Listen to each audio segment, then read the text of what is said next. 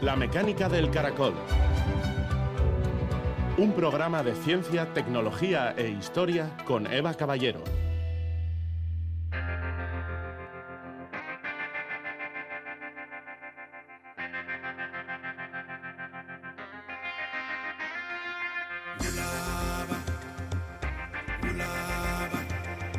Una investigación básica de calidad es fundamental para un posterior desarrollo, porque de ella saldrán resultados no previsibles a priori. Margarita Salas, Bioquímica.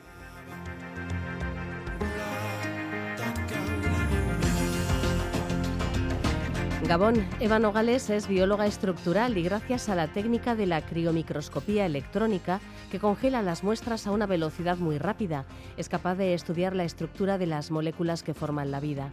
En su laboratorio han descrito las estructuras de la telomerasa, han captado cómo actúa el sistema de edición genómica CRISPR, observan cómo se expresan los genes y han visto cómo un antitumoral ampliamente usado, el taxol, actúa contra las células tumorales. Este íntimo conocimiento de los recovecos de nuestro organismo permite obtener imágenes de procesos que tienen lugar en las células. Honrada en su localidad natal, Colmenar Viejo, con una avenida que lleva su nombre, Eva Nogales es un ejemplo de mujer de origen humilde que con esfuerzo y dedicación ha llegado a ser un referente mundial en un campo de máximo interés para la biomedicina. Hoy conoceremos su trabajo. Y en la sección matemática vamos a repasar qué son los sólidos matemáticos y cómo culturas de la antigüedad, al menos desde la antigua Grecia, han conocido la existencia de estos cinco poliedros, objetos geométricos que, como nos contará Raúl Ibáñez, tienen su reflejo en numerosos diseños en la actualidad. Comenzamos.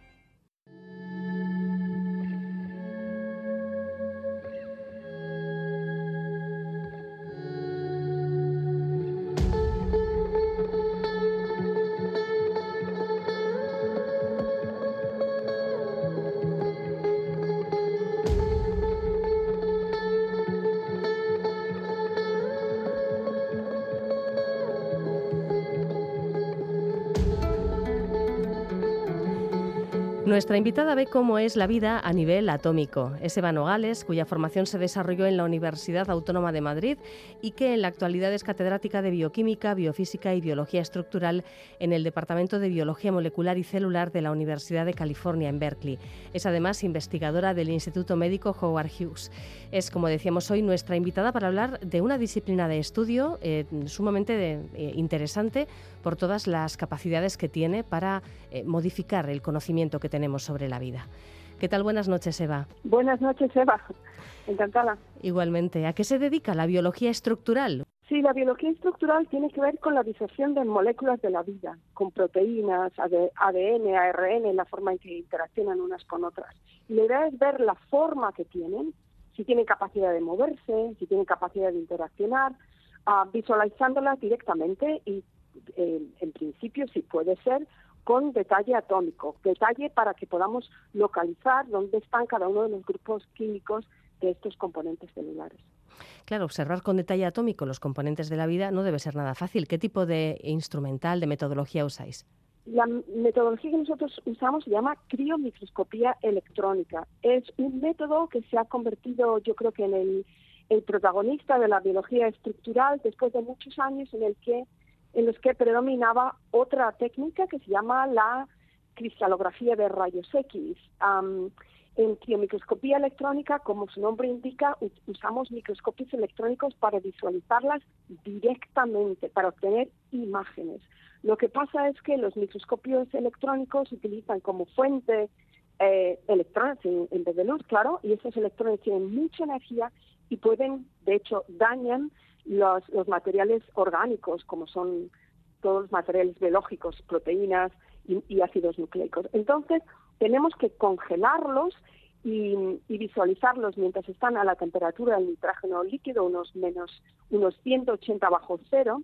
Eso hace que primero se mantengan en estado sólido cuando los introducimos en el sistema ah, del microscopio, que es de alto vacío, pero más importante, mientras están fríos, les hacen menos daño la radiación de electrones, con lo cual tenemos una pequeña ventana de oportunidades para sacar imágenes usando pocos electrones para que ese daño no ocurra y obtener imágenes que tienen muy poca señal pero tenemos, obtenemos millones de ellas y luego las procesamos computacionalmente. Entonces, es un método que a lo mejor suena muy, muy técnico, muy complicado, pero que en los últimos 10 años se ha automatizado mucho y ha llegado de forma muy general a las disciplinas biológicas de la biofísica y la bioquímica. Se puede aplicar de forma muy general y, como te digo, ahora mismo domina el, el campo de la biología estructural, yo creo y ha supuesto un cambio tan importante que en 2017 eh, Jacques Dubochet, eh, Joaquín Frank y Richard Henderson ganaron el Premio Nobel de Química por el desarrollo de esta técnica, de manera que podemos entender que ha supuesto toda una revolución.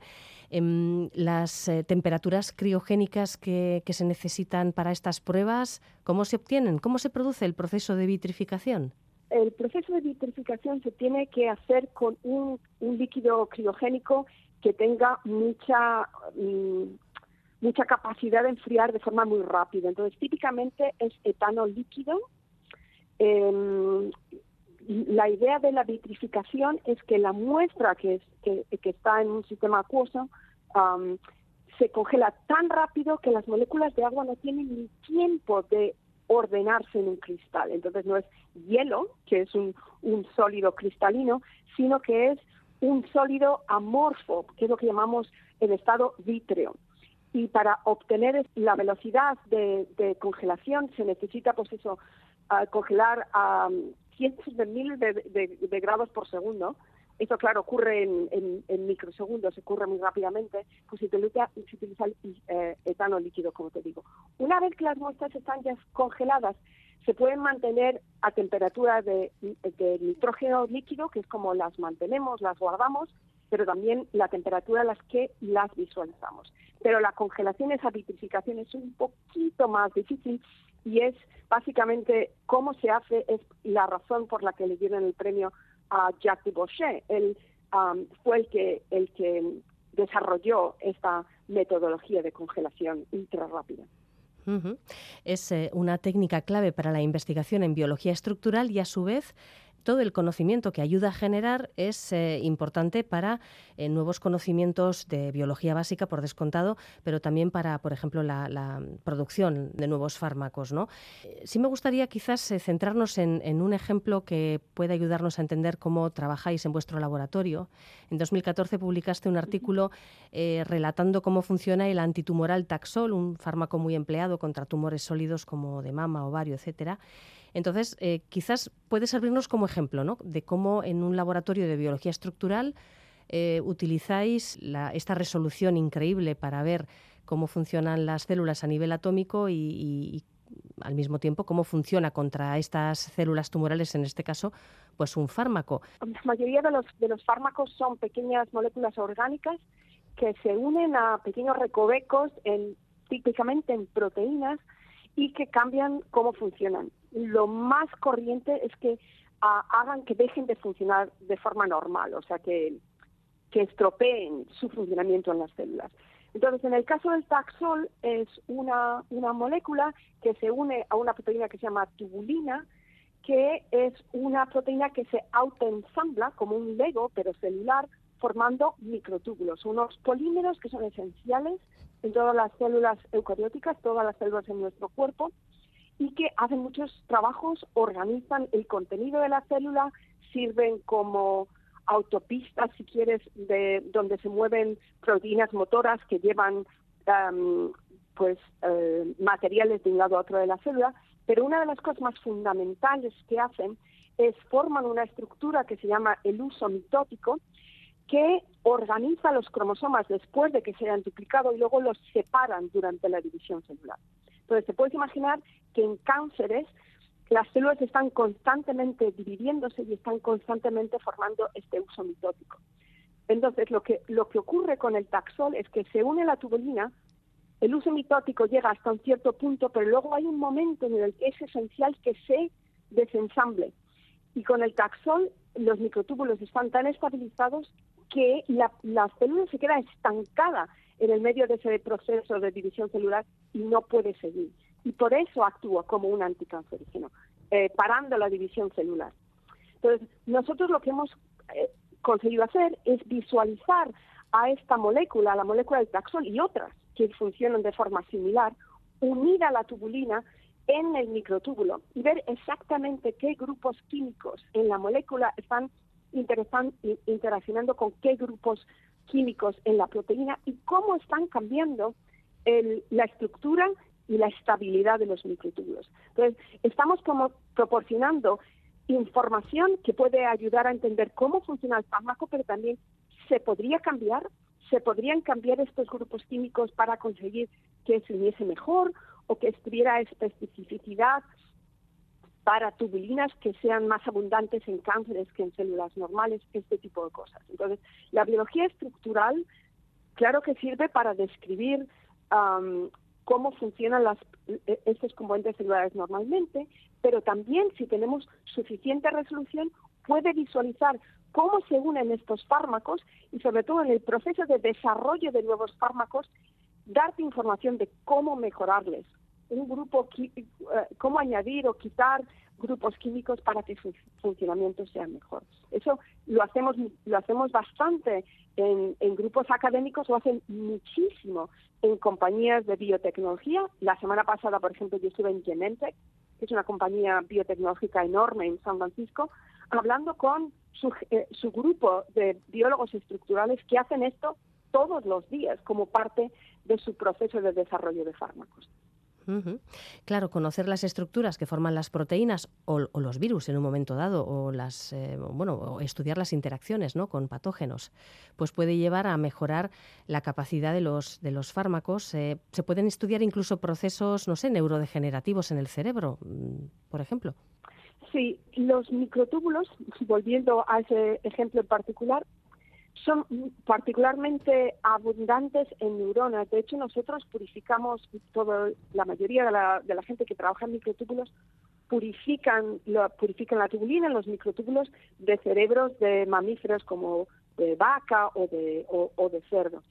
Entonces, las neuronas tienen unas estructuras que se llaman axones, que son muy largas y que tienen que conectarse con el resto de la célula desde, desde donde ocurre la sinapse, donde una una neurona interacciona con otra hasta donde está el soma, donde está el núcleo y, donde se, se, producen muchas de las de las sustancias que necesitan estar en la sinapsis. Entonces, ahí sí que tienen esta función de, de ser como autopistas donde se mueven a materiales de transporte de un lado a otro. Entonces, cuando los microtúbulos no están bien organizados, tienen problemas para, para servir, o sea, se atascan como, como tales, tales autopistas, esto da lugar a procesos neurodegenerativos. Entonces estudiamos mucho una proteína que se llama tau, tau que se une a, los microtúbulos, los estabiliza en, el, en, el, los axones y establece Mm, la, la, organización de esas, de esas autopistas para que sean funcionales. Y hay muchísimas enfermedades que se llaman tauopacías que tienen que ver con tau dejar, dejando de funcionar, no funcionar normalmente en microtúbulos y formando placas, como por ejemplo en el caso de, de la enfermedad de Alzheimer. Entonces, mm, mm, nosotros tenemos mucho interés en visualizar cómo estos componentes que tienen que ver con esta uh, de generación cognitiva, eh, qué es lo que les ocurre a nivel molecular, pero también ahora utilizamos técnicas, estamos empezando a utilizar técnicas muy punteras de criomicroscopía electrónica, donde en vez de mirar a una, a una proteína o a varias proteínas fuera de la célula, empezamos a mirar a la célula en sí. Entonces estamos particularmente interesados, como muchos otros, en visualizar estas neuronas que han entrado en estado degenerativo para ver qué es exactamente lo que ocurre y poder también visualizarlas cuando están bajo la influencia de fármacos que están de fármacos que están siendo testados ahora para para aliviar este este tipo de enfermedades. Es, es una de las cosas que, que nos interesa en mi laboratorio. También habéis fotografiado la telomerasa, conocida como la enzima de longevidad, mm. y el sistema de edición genómica CRISPR. Eh, ¿Hasta dónde se puede llegar con esta técnica? Mira, la técnica lo que tiene de, fantástico es que se puede aplicar de forma muy general a, distintos componentes celulares. Entonces, en realidad no hay límite. Em, hay hay componentes celulares que se comportan mejor, que son más estables, que se mueven menos, que son menos sensibles a, romperse durante el, proceso que seguimos para visualizarles. Pero en general, eh, desde a, no ser que sean muy, muy pequeños, o sea, que la proteína, proteína sea muy pequeña, eh, en cuyo caso hay que hacer algún truco para aumentar su tamaño o, utilizar otras técnicas.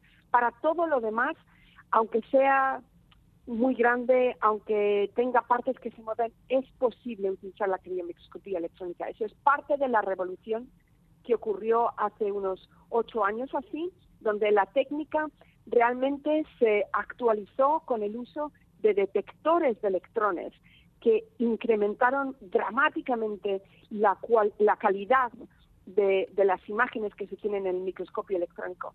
Al mismo tiempo que, se, desarrollaron, se desarrolló el software, los, los, programas computacionales para procesar esas imágenes, y esto ha hecho realmente que, que, se extienda de manera casi universal a cualquier sistema biológico. Entonces, sí, nosotros lo utilizamos para mirar polímeros enormes como los microtúbulos, para mirar moléculas muy pequeñas como el CRISPR-Cas9, ah, la, telomerasa, que es muy flexible, o complejos gigantescos que se ensamblan en el ADN para iniciar la transcripción genética. Toda esa variedad la ha podido cubrir mi laboratorio. Hay otros laboratorios que cubren otros aspectos, como por ejemplo proteínas de membrana, uh, por, por supuesto, virus, anticuerpos. como te digo, se puede aplicar prácticamente a todo lo que se te ocurra. Y ahora está empezando a aplicarse dentro de las células. O sea, que no tenemos ni que extraer los, las, estos componentes celulares para estudiarles, eh, estamos para estudiarlos, estamos empezando a, ahora visualizarlos dentro del contexto celular, que va a ser la siguiente revolución en el campo de la microscopía electrónica. Bueno, ¿y qué retos os marcáis en, este, en esta nueva revolución? ¿Qué es lo que aspiráis a poder observar con detalle? Un poquito la sociología, si quieres, de estos componentes celulares. nosotros podemos extraerlos y visualizarlos con, con mucho detalle, como ya te digo, con resolución atómica ahora mismo, podemos purificar dos que sabemos por otra información que interaccionan unos con otros, o tres o cuatro, llegamos a un determinado, podemos llegar hasta un determinado nivel de complejidad, pero al final eh, estudiarlos dentro de la célula nos da un contexto. Dentro de la célula están todos estos componentes, están distintos orgánulos, hay componentes que dependiendo del estado celular se mueven de un sitio a otro y tienen eh, distintos tipos de interacciones en distintos lugares de la célula, ese tipo de cosas que nos da el contexto celular, que nos da mm, también la abundancia que existe dentro de las células, ese tipo de información es completamente novedoso. Eh, lo que pasa es que ahora mismo digo que esta va a ser la, la siguiente revolución porque todavía dentro de la célula no tenemos resolución atómica. Entonces, ahora mismo utilizamos una combinación de, de ambas que se complementan. E, idealmente querríamos tener resolución atómica cuando las vemos dentro de la célula, pero sí hay principios físicos que tienen que ver con, lo que te digo de, del daño que hacen eh, los electrones a, a los componentes celulares que hace que esto no sea no sea posible de forma directa. Entonces, hay muchísimo trabajo por hacer, pero al final lo que se ganará, a tu pregunta, lo que se ganará será ese contexto de ver a las. Imagínate ver, describir a una persona en perfecto detalle, pero luego verla dentro de su ciudad, viendo cuándo entra en una biblioteca, cuándo sale y, se da un paseo por el parque, con quién interacciona en el parque, ese tipo de sociología, pero ahora a nivel molecular que nos dice cómo funciona este universo de la célula con todos sus componentes, eso vendrá de visualizar estos, eh, eh, estos distintos elementos dentro de la célula, sin extraerlos de ella. ¿Y cómo impacta el uso de la inteligencia artificial en vuestro trabajo? Programas, por ejemplo, como AlphaFold, que, que, realiza predicciones de estructura de proteínas y que se ha revelado como una, bueno, pues como una gran utilidad en, en tiempo reciente. Sí, esto está cambiando completamente eh, la forma en que se hace biología estructural y biología molecular en general, porque mm, eh, AlphaFold se puede utilizar de muchas maneras. Una de ellas es para obtener la estructura de componentes eh, uno a uno, de manera que luego a lo mejor no es absolutamente preciso, pero es una forma muy rápida de generar un modelo que luego las ciencias más experimentales pueden corroborar y modificar ahora para que sea más preciso.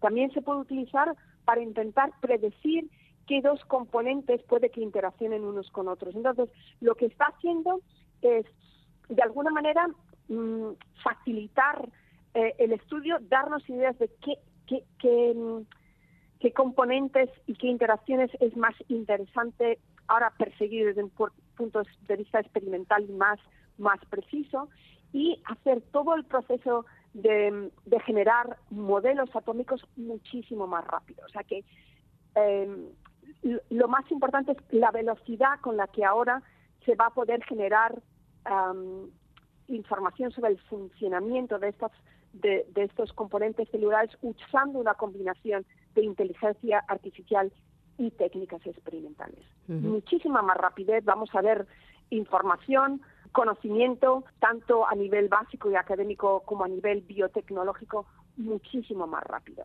Lo que antes mm, necesitaba una tesis doctoral de un, de, de un estudiante de tesis, ahora mm, se va a hacer en muchísimo menos tiempo, así que un, estudiante de tesis va a producir muchísimo más información utilizando esta combinación de técnicas.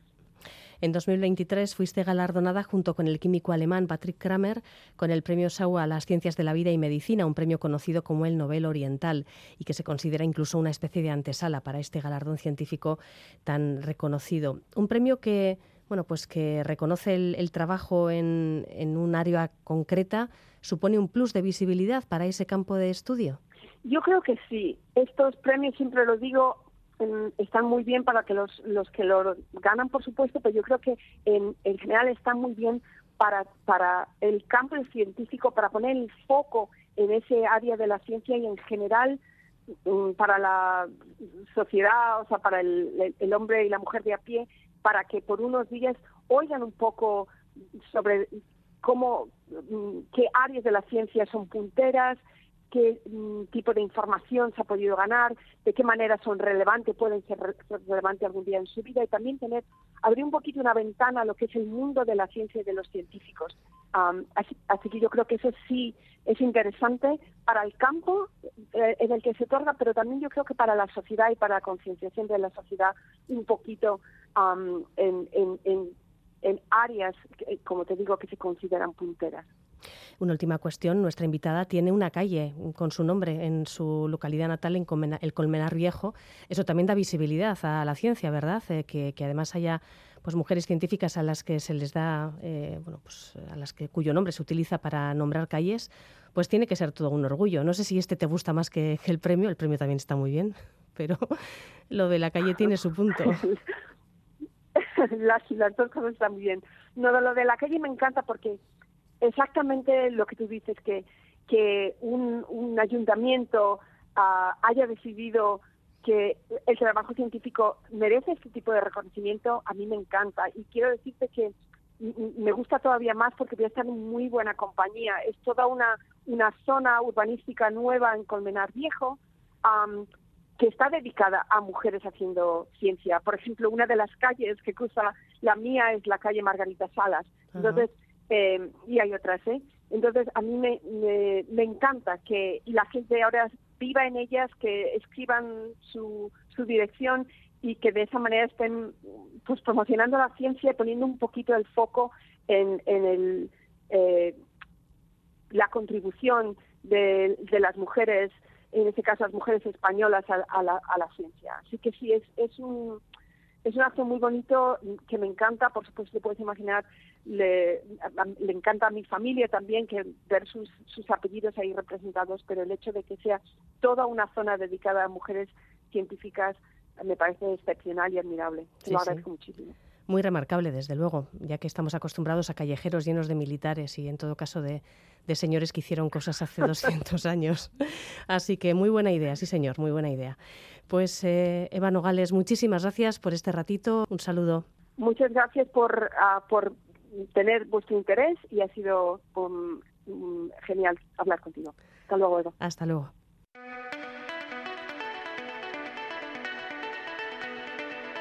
Mateadictos, con Raúl Ibáñez.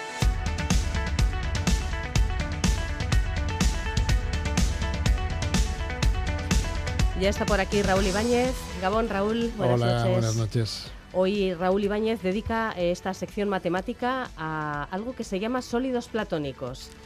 Que menos mal que nos lo vas a explicar, porque así a bote pronto, ¿verdad? Nos puede parecer sí, algo sí. totalmente ignoto. Bueno, son, Tierra desconocida. digamos que son poliedros con cierta simetría, cierta regularidad.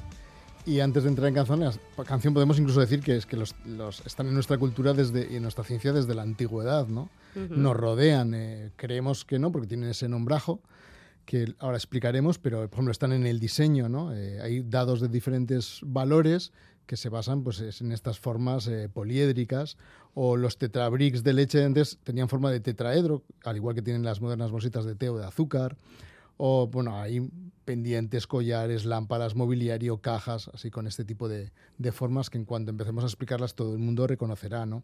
O en arquitectura, por ejemplo, las casas cubo de Rotterdam, el edificio tetraédrico de la vía 57 West de Manhattan, eh, el depósito de carbón dodecaédrico de Eduardo Torroja o las cúpulas geodésicas de Buckminster Fuller, que están basadas en el icosaedro y el dodecaedro.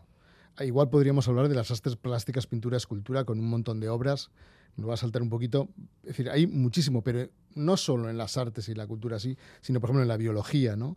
Los virus y las bacterias tienen forma poliédrica. De hecho, a raíz del, del COVID pues, se ha hablado mucho de la forma de icosaedro, que tiene su cápsula, etcétera, ¿no? O en geología, pues tanto por la estructura interna que tienen los cristales como algunos minerales que tienen pues formas, por ejemplo, la pirita puede tener forma de cubo, de tetraedro, de octaedro, incluso de dodecaedro. Y así podríamos seguir, ¿no? Por lo tanto, están a nuestro alrededor, ¿no? Hoy la sección matemática va de geometría, por tanto, y lo primero que podríamos explicar, así definiendo de forma sencilla, qué son los poliedros. Pues intentando no complicarnos mucho la vida, porque aquí es luego a veces uno se Que no puede son horas ya, complicar. Raúl, no son no horas, no son horas. Pues los poliedros están formados por son objetos geométricos tridimensionales, por lo tanto tienen cierto volumen. Están formados por caras, cuyas caras son polígonos. Están formados por aristas, las aristas son la unión, o sea, los lados por los que se unen las, esas caras poligonales, y vértices, que es donde se unen las aristas. ¿no? Esto sería un poco lo básico, podemos decir que incluso que encierran un volumen finito, es decir, están cerrados. Ujú. Estructuras poliédricas a nuestro alrededor hay continuamente. Una pirámide es un poliedro. Exactamente, una pirámide es un, Un un poliedro, un dado, hemos dicho un cubo, un dodecaedro, hay muchas cositas, un prisma, son poliedros, ¿no? Sí, sí. De hecho, hay muchísimos poliedros. Entonces, vamos a irnos como a los más regulares, los más sencillos, ¿no? que son esos que anunciábamos los sólidos platónicos. Y podemos incluso definirlo, y vamos a ir explicando esa definición. De forma rápida sería un sólido platónico es un poliedro regular convexo. Convexo. Aquí ya has metido una, metido- dificultad extra. Un poquito de Así que vayamos por partes. Vamos por partes. Primero, ¿qué significa que sea regular? Pues significa que esas caras que hemos dicho que son polígonos van a ser regulares, es decir, un triángulo equilátero, un cuadrado, un pentágono regular, es decir, los lados y los ángulos de esos polígonos son iguales. No hay ninguna cara diferente a la otra. Por Efectivamente. ejemplo, en una pirámide la base puede ser mucho más pequeña ¿no? que las otras caras. Exactamente. Pero además es en forma e incluso en tamaño. ¿vale? Tienen que ser del mismo tamaño. Vale. Y además los vértices tienen que tener todos la misma estructura. Por ejemplo, imaginemos un cubo. Todas sus caras son cuadrados. Sí. Perfecto, hasta ahí la primera parte, bien. Luego, ¿qué pasa en los vértices? Pues que en cada vértice se unen tres cuadrados y en todos es lo mismo. Luego tienen la misma estructura en los vértices. Por lo tanto, eso es la regularidad. Mismas caras y mismos vértices, por decirlo de alguna forma. Vale. ¿Y qué significa que sea convexo? Pues hablando un, po- un poco de forma intuitiva, que no tiene salientes, que no va a tener salientes. Incluso matemáticamente, ¿cómo podemos explicar esto? Pues, por ejemplo, si cogemos al cual, cualquiera de las caras del poliedro y cogiéramos el plano que, en el que se apoya esa cara, el poliedro siempre estaría a un lado. Si cogemos el, el cubo es muy claro. Cogemos las caras donde están los cuadrados y el cubo siempre está a un lado. Está a un lado o a otro. No Ya. ocurre que se interseca. No, ¿no? tiene un borde No está un por la otro mitad. por otro. Vale. Exacto. Si cogiéramos, por ejemplo, una, un poliedro estrellado, sí ocurriría. Ocurriría que cogiendo un, un plano que tiene el- la cara, parte del poliedro estaría a un lado y parte al otro. Esos son Ujú. los con- no convexos, por decirlo de alguna forma. Vale. Así que el cubo es un sólido platónico. Efectivamente, es nuestro, nuestro primer sólido platónico. Entonces, lo que ocurre es que realmente, a pesar de que existen infinitos polígonos regulares que van a ser esas candidatas a caras, es decir, eh, triángulos equiláteros, cuadrados, pentágonos, hexágonos, hectágonos, octógonos, nonágonos, así hasta el infinito, sin embargo, solo existen cinco sólidos platónicos. Que cumplan con todos estos requisitos. Con que los has requisitos citado. que hemos citado. Vale. Polígono, poliedro regular y convexo, que son el tetraedro, que es la pirámide de base triangular, para hacernos una idea. Ya digo, las bolsas de té hoy en día muchas tienen esa forma. El octaedro, que sería como juntar dos pirámides de base cuadrada, ¿vale? Por la parte cuadrada, y por lo tanto todos son triángulos. El cubo, el icosaedro, que tiene un montón de, de hecho, 20 eh, triángulos, y que es esa fórmula, forma que hemos dicho del cápside de algunos eh, virus. Y finalmente el dodecaedro, cuyas caras son eh, pentagonales, ¿no? Bueno, pues esto es una realidad. Solo, a pesar de todas las opciones que podríamos tener, solo hay cinco. Y esto ya lo sabían los griegos. Ujú. Es decir, es un conocimiento muy, muy antiguo. ¿no?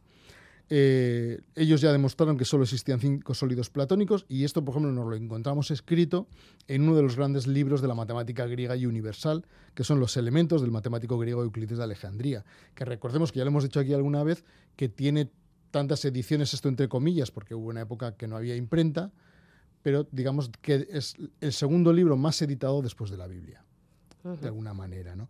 Y, y la idea que, es, que está en, en este libro es muy sencillo. Es como los vértices tienen que ser todos iguales y las caras son eh, polígonos regulares, vamos a ver cuántos podemos poner en cada, en cada vértice. Ejemplo, vamos a empezar con los triángulos equiláteros. A ver, si intentamos poner dos, solo dos en un vértice, no habría forma de cerrarlos. Tendríamos que doblarlos o aplastarlos. Y eso nunca va a ser un, poliedro, no tiene tridimensionalidad. Si ponemos tres, pues, y cerramos el vértice, nos va a quedar una pirámide triangular, un tetraedro. Ya tenemos el primero. Si ponemos cuatro, va a ser pues, dos pirámides triangulares juntas, es decir, el octaedro que hemos, que hemos dicho.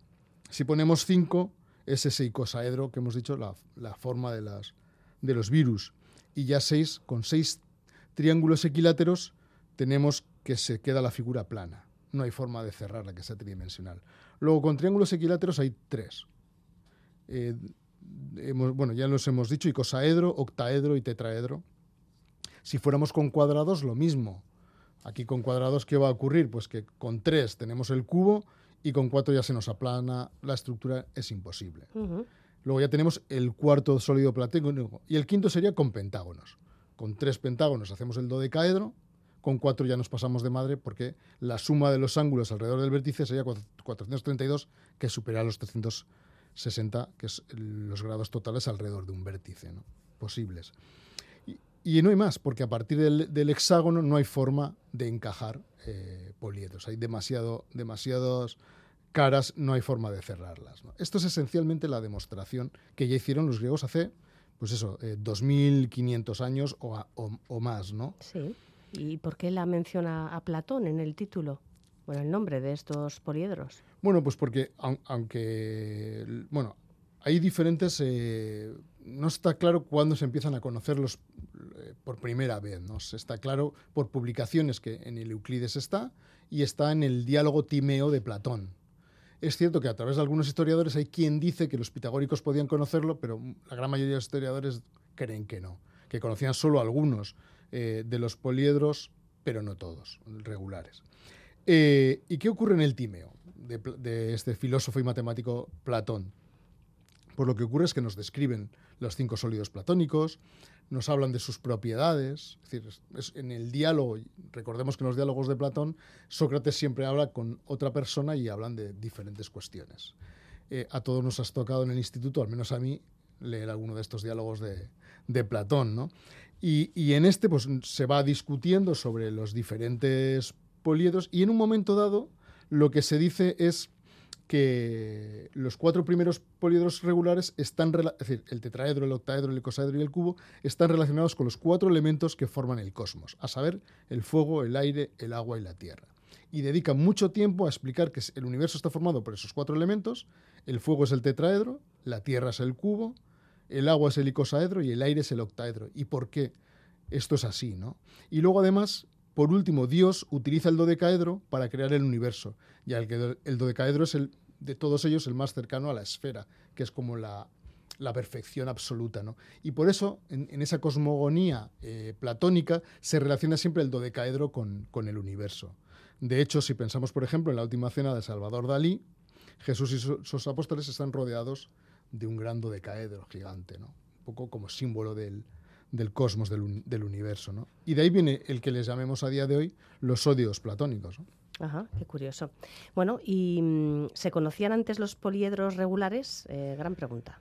Pues, pues efectivamente, no, estamos seguros. Eh, como decía antes, se, se, discute, ¿no? Como casi siempre todo confluye en Pitágoras, cuando hablamos de matemáticas se discute. Lo que está claro es que el cubo, el tetraedro y el dodecaedro sí lo conocían los pitagóricos. Pero se suele relacionar con Teeteto, que, que por cierto da nombre a otro diálogo de Platón, con el octaedro y el icosaedro. ¿no? Teeteto es que, quien realmente estudia por primera vez que esté documentado los sólidos platónicos. Eso es así. El asunto es, ¿antes se conocían? o cuánto antes se conocían. ¿no? De hecho, hay una pregunta. ¿Conocían los poliedros regulares en el Neolítico? ¿Y por qué hago esta pregunta? Pues hago esta pregunta porque si nosotros metemos sólidos platónicos en, Internet, en Google, rápidamente nos va a aparecer una fotografía eh, que pertenece al libro El tiempo se detiene, nuevos descubrimientos en la ciencia del megalítico, del artista, escritor y arquitecto Kate Critchlow, que además es un apasionado de la geometría sagrada, quien afirma que, esos son bolas de piedra talladas que datan del neolítico y que tienen forma de tetraedro, octaedro, cubo, icosaedro y dodecaedro. Y cuando las vemos, aparentemente eso es así. Luego vemos mil años antes de Platón, vemos esas formas ahí. ¿no? He de recordar que las bolas de piedra talladas son objetos artificiales, es decir, eh, esféricos, que están tallados en piedra, como su nombre indica, de finales del Neolítico, es decir, 2000 antes de Cristo, por lo menos, y que han sido encontradas mayoritariamente en, Escocia, aunque también en otros sitios de, Gran Bretaña. Eh, y tienen diferentes tipos de abultamientos, desde 3 hasta 160. Es decir, lo que vemos ahí hay una gran variedad. Y entonces Cridlow lo que dice que estos cinco que se han encontrado juntos y que están en un cierto museo de Gran Bretaña tienen la forma, por lo tanto nos demuestran que en el neolítico ya conocían los sólidos platónicos. Entonces, bueno, esto ha corrido obviamente por las redes eh, como información y efectivamente uno ve la imagen y afirma, efectivamente, tenía razón, ¿no? Pero ya algunos, eh, algunas personas, entre ellos el artista y matemático estadounidense George W. Hart, empezaron a encontrar contradicciones en, estas imágenes. Entonces lo que se hizo es ir, a la fuente. Se sabe que esas piedras pertenecen al Museo Asmolean eh, de Oxford y entonces lo que se hizo fue ir a ellos. Este museo incluso tiene esa fotografía, o sea, esa fotografía, la que hemos comentado, no, sino de esos objetos en su web y si uno los ve no se corresponde con la, con la fotografía del libro. ¿no? De, ello, de hecho, si uno cuenta los abultamientos, descubre que solo dos piedras pueden relacionarse con los sólidos platónicos. Con lo cual ya vemos que esa fotografía mm, no tiene muy buena pinta. ¿no? Pues una de ellas se relaciona con el tetraedro, ¿vale? Y la otra se puede interpretar como cubo o como octaedro, en función de si los abultamientos son vértices o son caras. Y ya empezamos un poco dando una información. Estamos interpretando nosotros si son vértices o caras. Y solo están tres, bajo esa interpretación, en esas piedras. ¿Vale? Incluso arañando otros de estos objetos, uno acaba también pudiéndolo relacionar con el icosaedro y con el dodecaedro, también con esa interpretación de caras o vértices. La cuestión es que uno rápidamente se da cuenta de que es bastante improbable que en el neolítico supieran. Es cierto que conocerían parte de geometría, conocerían simetrías y buscarían casi más la simetría por los diferentes tipos de abultamientos y que lo que nosotros asociamos a los sólidos platónicos es más bien una interpretación muy moderna y utilizando toda la base, porque recordemos que hay abultamientos desde 3 hasta 160, luego no tiene mucha pinta de que, de que, eso sea. Es bastante audaz eh, querer interpretar una pieza arqueológica sin tener mucha idea. Siempre intentamos dar explicaciones como mágicas, ¿no? Eh, y a veces nos pasamos de, de frenada. Quizás un poco esa, esa, visión de la geometría sagrada que intenta dar explicaciones un poco místicas a, objetos geométricos. Puede ser algo que, a lo mejor este el señor que talló esto o la señora lo que quería dibujar era una bellota aplastada y no tenía ningún tipo de interés matemático ni geométrico, pero vamos. Lo que... está claro es que se desconoce cuál era el objetivo de estas piedras eh, talladas. O eran juguetes, quizás. No se sabe. Y eso que hay muchas, ¿eh? hay más de 100 que yo sepa documentadas, hay bastantes, bastantes. Objetos para trueque, quizás. podrían ser objetos sagrados, pero claro, analizar esto. Simplemente hermosos, sí, sí, sí. Sí, sí, es muy arriesgado. No se sabe de todas formas. Y lo que está claro es que los cinco que aparecen en la fotografía no se corresponden con la realidad anunciada, eso está claro. Bueno. Nos podemos plantear si hay poliedros regulares tan antiguos que no sean estos. Sí. Entonces, bueno, hay unos dodecaedros romanos que igual hemos visto las imágenes a, veces en internet, porque son, son de piedra o de bronce y tienen agujeritos en sus caras. Son muy bonitos, ¿vale? Y en sus vértices tienen como bolitas. Realmente son de una gran belleza. También hay unos, más o menos un centenar de ellos en diferentes partes de Europa. Son de los siglos segundo o cuarto, por lo tanto, bastantes siglos después de, de Platón. Y, se desconoce de nuevo para qué, para qué servían. También hay un ecosaedro romano, que también, bueno, pues que es un poco de esa misma época, y, pero bueno, aún así mm, son posteriores a, Platón. Indagando un poco más, pues he descubierto que existe un dodecaedro etrusco que fue encontrado en el monte Lofa, en Véneto, Italia, y que sí es del 500 antes de nuestra era, con lo cual ya es un poco del momento del que estamos hablando Platón y otros matemáticos griegos describiéndolo. Eh, pero no está muy claro. Tiene unos ciertos símbolos que quizás correspondan con números del 1 al 12 y podría quizás ser un dado etrusco. Pero es una teoría un poco... No se han identificado esas marcas con números de los habituales conocidos, pero podría, podría interpretarse como tal.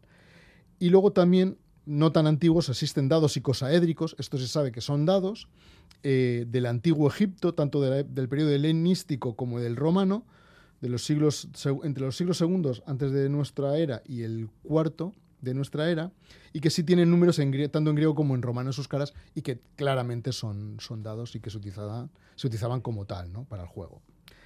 Pues esto es un poco la historia de los sólidos platónicos. Eh, como vemos es un poco controvertida, pero luego tienen mucho recorrido para llegar a todas esas creaciones de las que hemos hablado. Sí, sí. Bueno, el origen de todas formas eh, en, la antigua Grecia sí que está bastante confirmado y yo creo que esa es la idea fundamental con la que tenemos que quedarnos.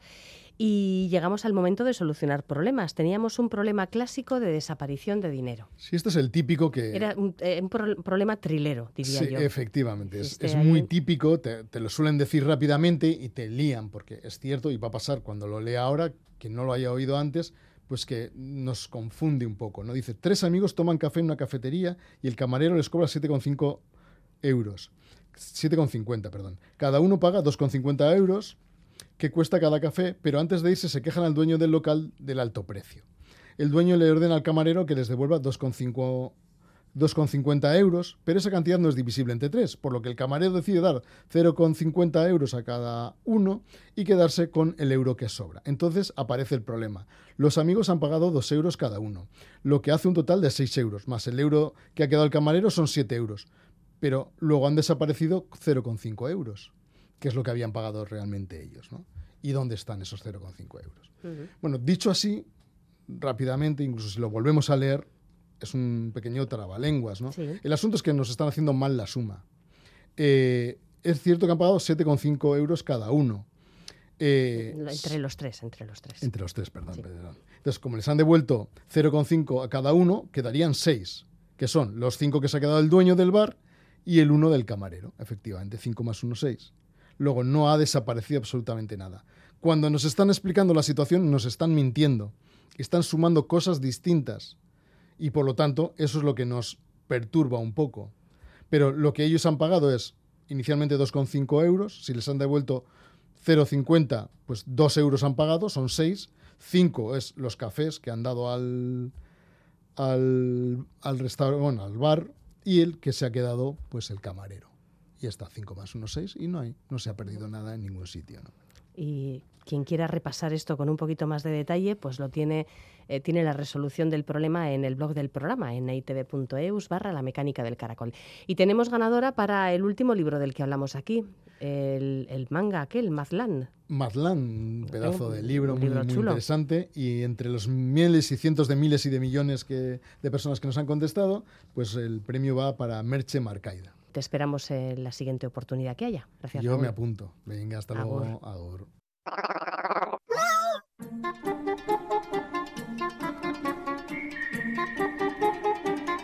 Apuntes de ciencia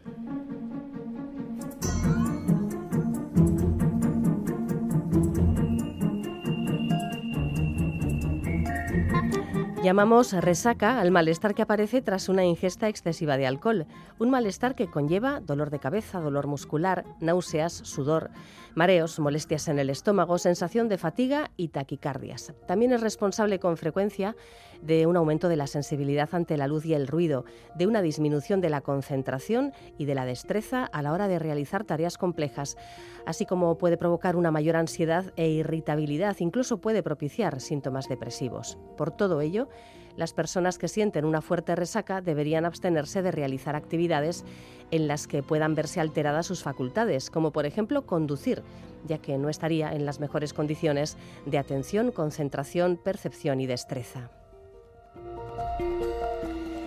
¿Y qué provoca la resaca exactamente? Pues el etanol que hay en el alcohol es el principal responsable de la aparición de estos síntomas, aunque no es la única causa. Otros compuestos influyen, como los sulfitos, y lo que se conoce como congéneres, congéneres tales como acetonas, polifenoles, aminas, amidas, taninos, metanol, histamina, acetaldehído, sustancias que se generan durante los procesos de fermentación y destilación del alcohol. Estos compuestos actúan en el organismo irritando los vasos sanguíneos y el tejido del cerebro. Apunte práctico. En general, los licores con colores más oscuros son los que tienen más contenido en congéneres.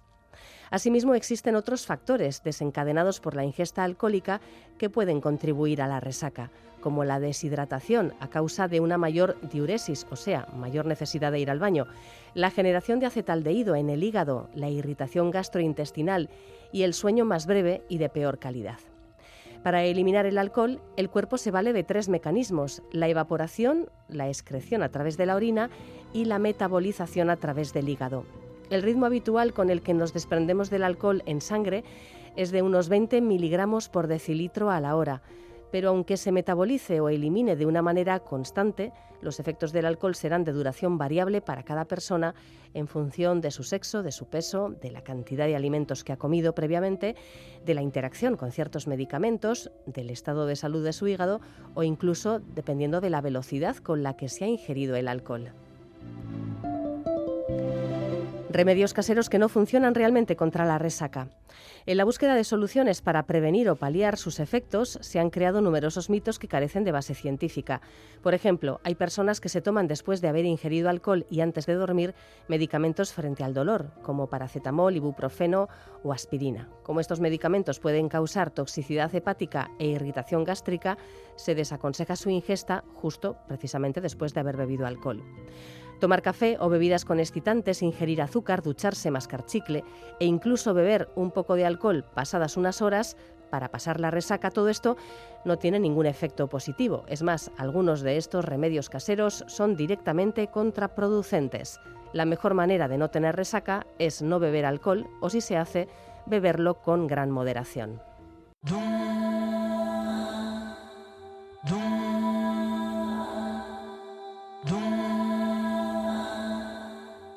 Mujeres Conciencia, con Marta Macho.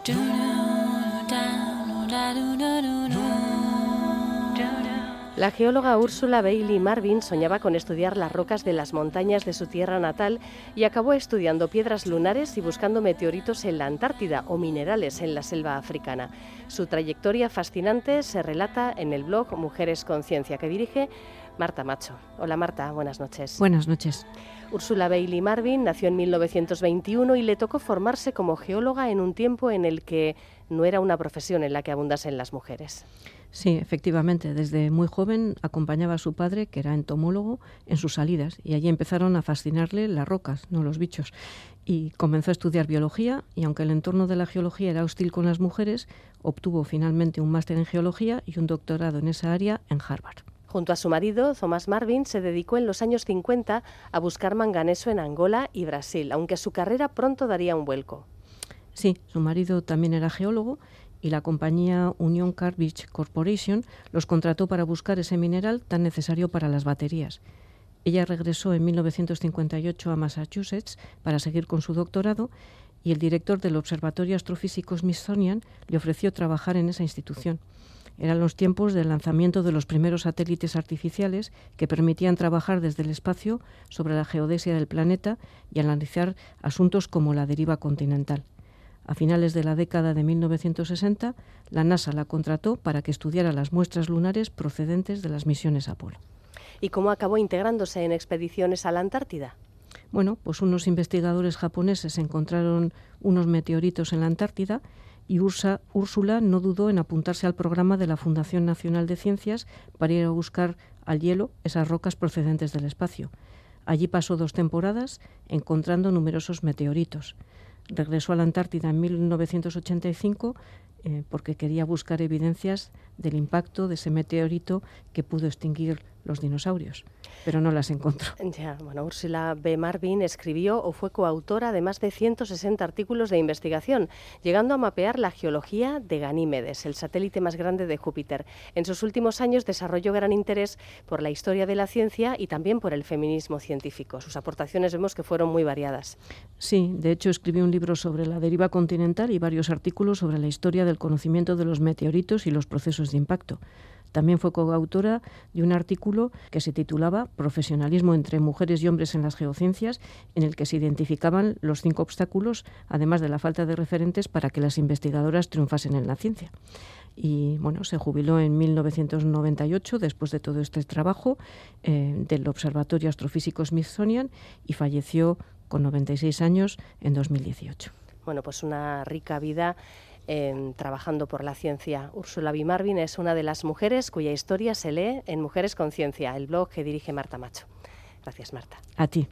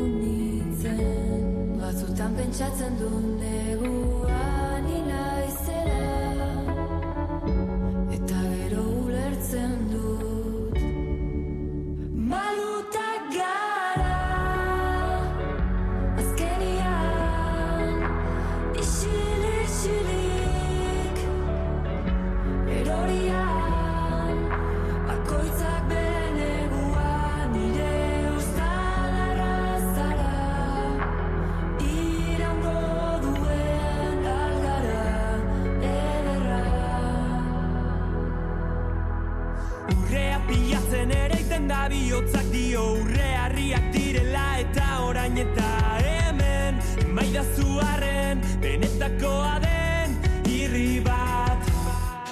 Denbora aurrera dijoa eta bizitakoa da betetzen gain